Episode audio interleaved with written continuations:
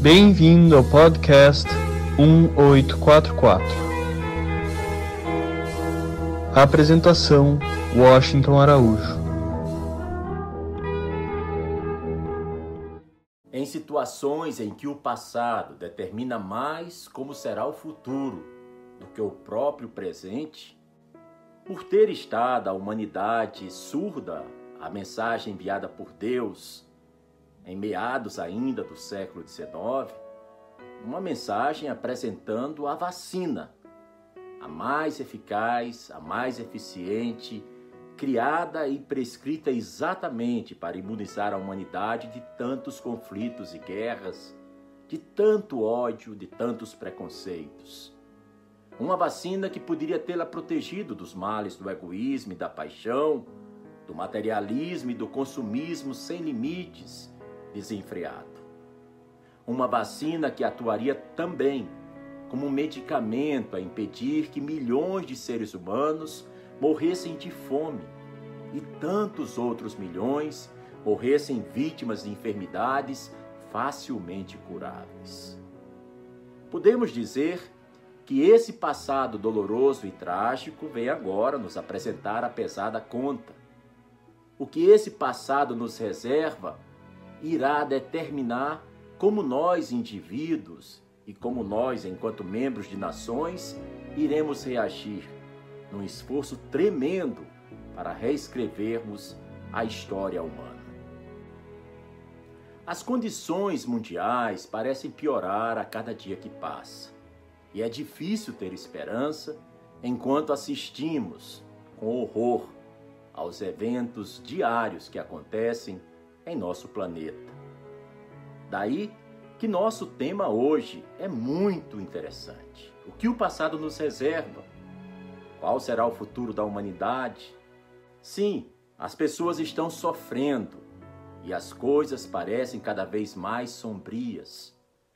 Mas os ensinamentos da religião mundial Bahá'í explicam que a humanidade está experimentando as dores de parto cada vez mais severas, mais agudas, de uma nova civilização mundial e espiritual, cujos limites serão os do próprio planeta como um todo, cujo fundamento será a justiça contínua e o amor incondicional. Cujos sólidos princípios refletirão a unidade de Deus, a unidade da humanidade e a unidade da religião. A palavra de ordem dessa nova civilização será a unidade na diversidade, e cuja glória e majestade não podemos sequer imaginar no tempo presente.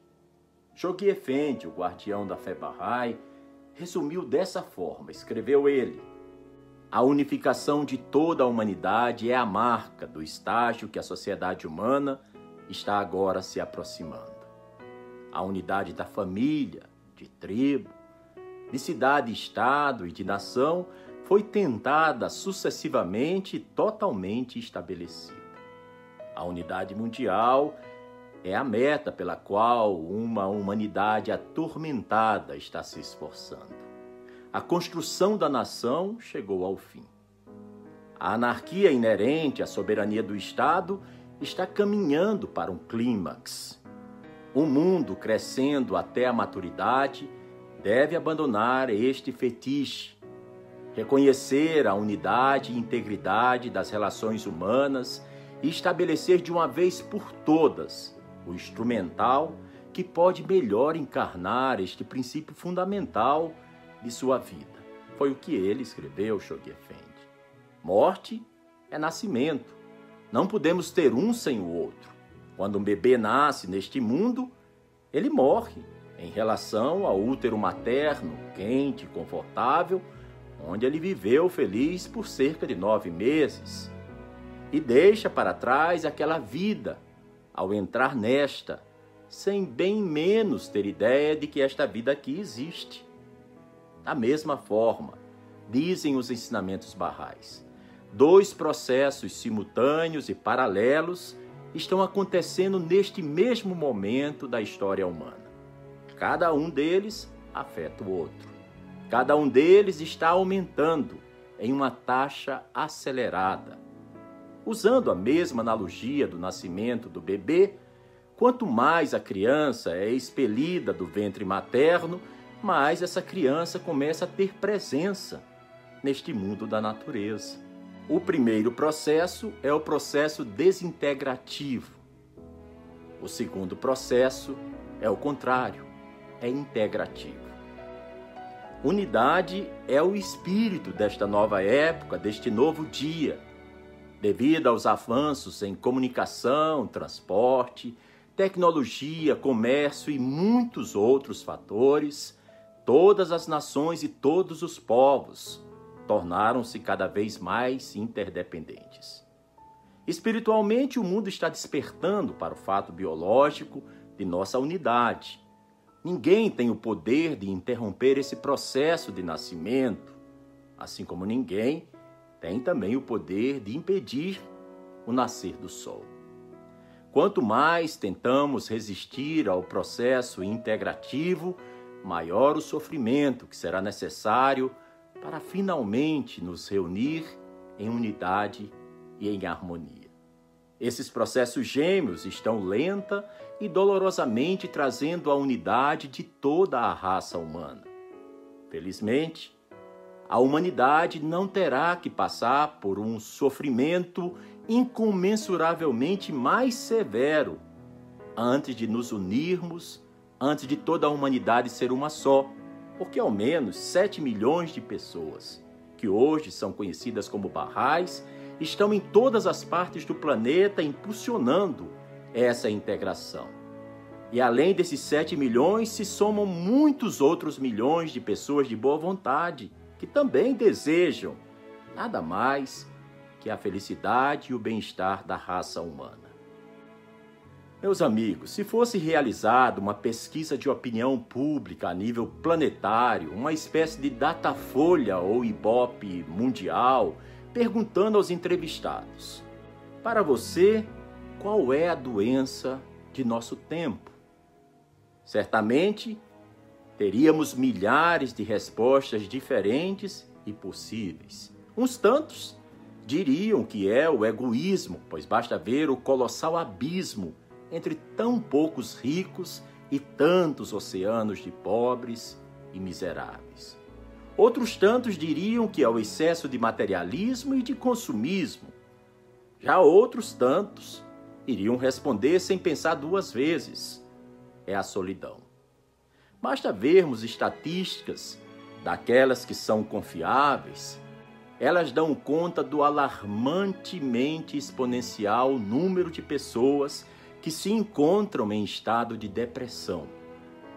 E isso também pode ser verificado, checado facilmente através de pesquisas recentes, dizendo do vertiginoso aumento das vendas dos medicamentos antidepressivos, dos tarja preta, daqueles que são vendidos com controle.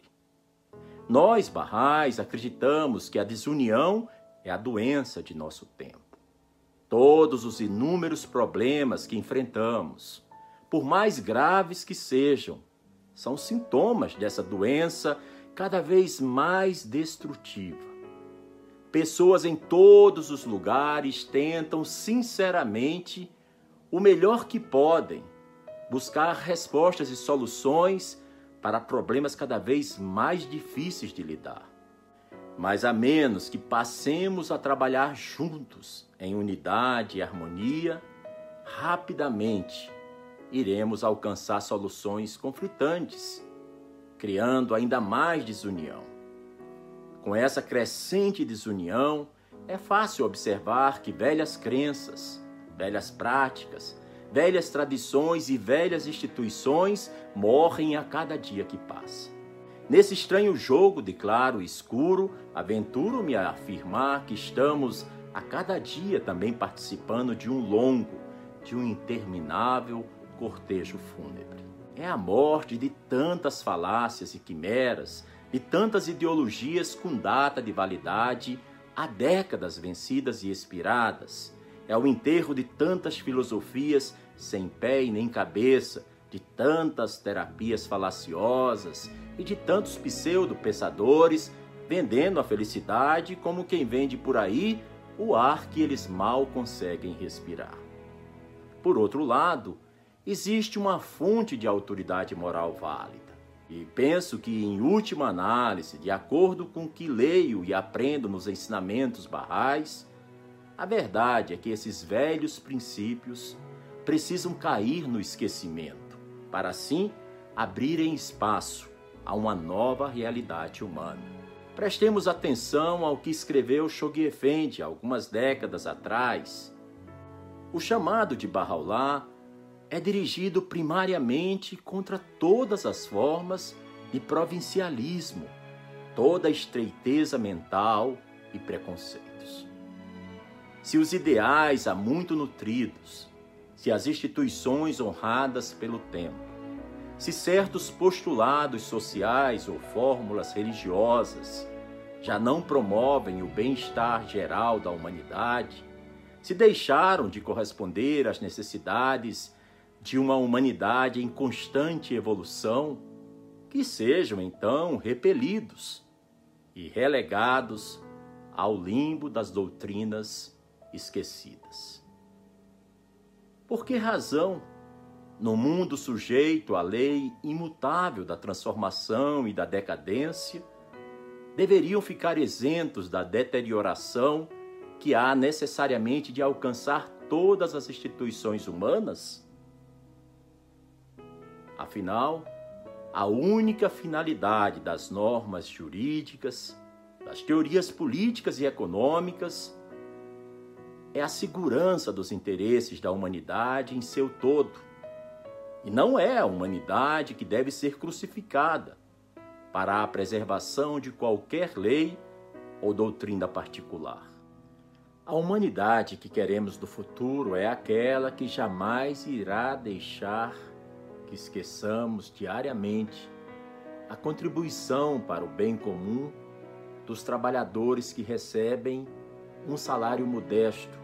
Penso então não apenas nos médicos e enfermeiros que recebem merecidos aplausos, mas também nos funcionários, nos caixas dos supermercados, nos caminhoneiros, nos armazéns, na polícia e nos bombeiros, e também nos cuidadores de idosos, os agricultores que nos entregam comidas, por exemplo. Penso no reconhecimento da contribuição dos trabalhadores fora do círculo privilegiado das profissões de elites e dar-lhes uma voz significativa na economia e na sociedade. Esse pode ser o primeiro passo para uma renovação moral e espiritual que tanto necessitamos. A crise sanitária planetária desse Covid-19 nos revelou em que medida quase dois séculos de crescente desigualdade deterioraram os laços sociais. Refiro-me ao período histórico que vai de 1844 a 2020, mas talvez veio mesmo a calhar como uma luva na mão calejada e sofrida da raça humana porque o Covid-19 tem servido para realçar nossa dependência mútua e sinalizar que estamos no caminho de uma nova política do bem-estar comum. A propósito, o documento emitido pela comunidade Bahá'í Internacional junto à ONU, datado de 21 de setembro de 2020, sabiamente intitulado Uma Governança Adequada, a Humanidade e o Caminho para uma Ordem Global Justa, nós iremos todos concordar com o que ali está exposto, como por exemplo esse fabuloso excerto que eu compartilho com vocês.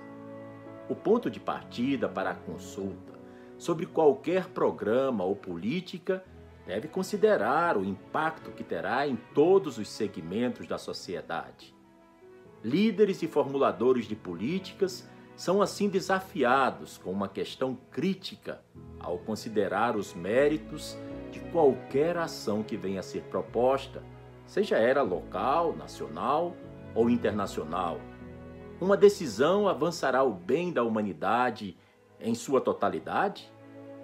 Quaisquer que tenham sido os benefícios das concepções anteriores de soberania estatal, as condições atuais exigem uma abordagem muito mais holística e coerente para a análise e a tomada de decisões. Quais serão as implicações globais das políticas nacionais? Que escolhas contribuem para a prosperidade compartilhada e a paz sustentável no mundo? Portanto, temos uma resposta para a questão que se recusa a calar. Qual o futuro da humanidade? A resposta já nos soa muito sólida. Ela aponta para o reconhecimento de que finalmente a família humana é uma só.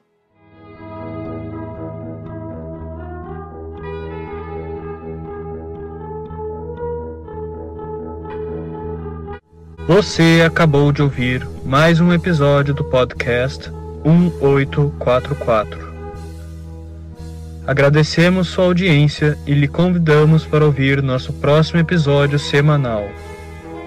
Apresentação e comentários: Washington Araújo. Trilha musical composta por Ian Garbinato. Vinhetas: Diogo Garbinato.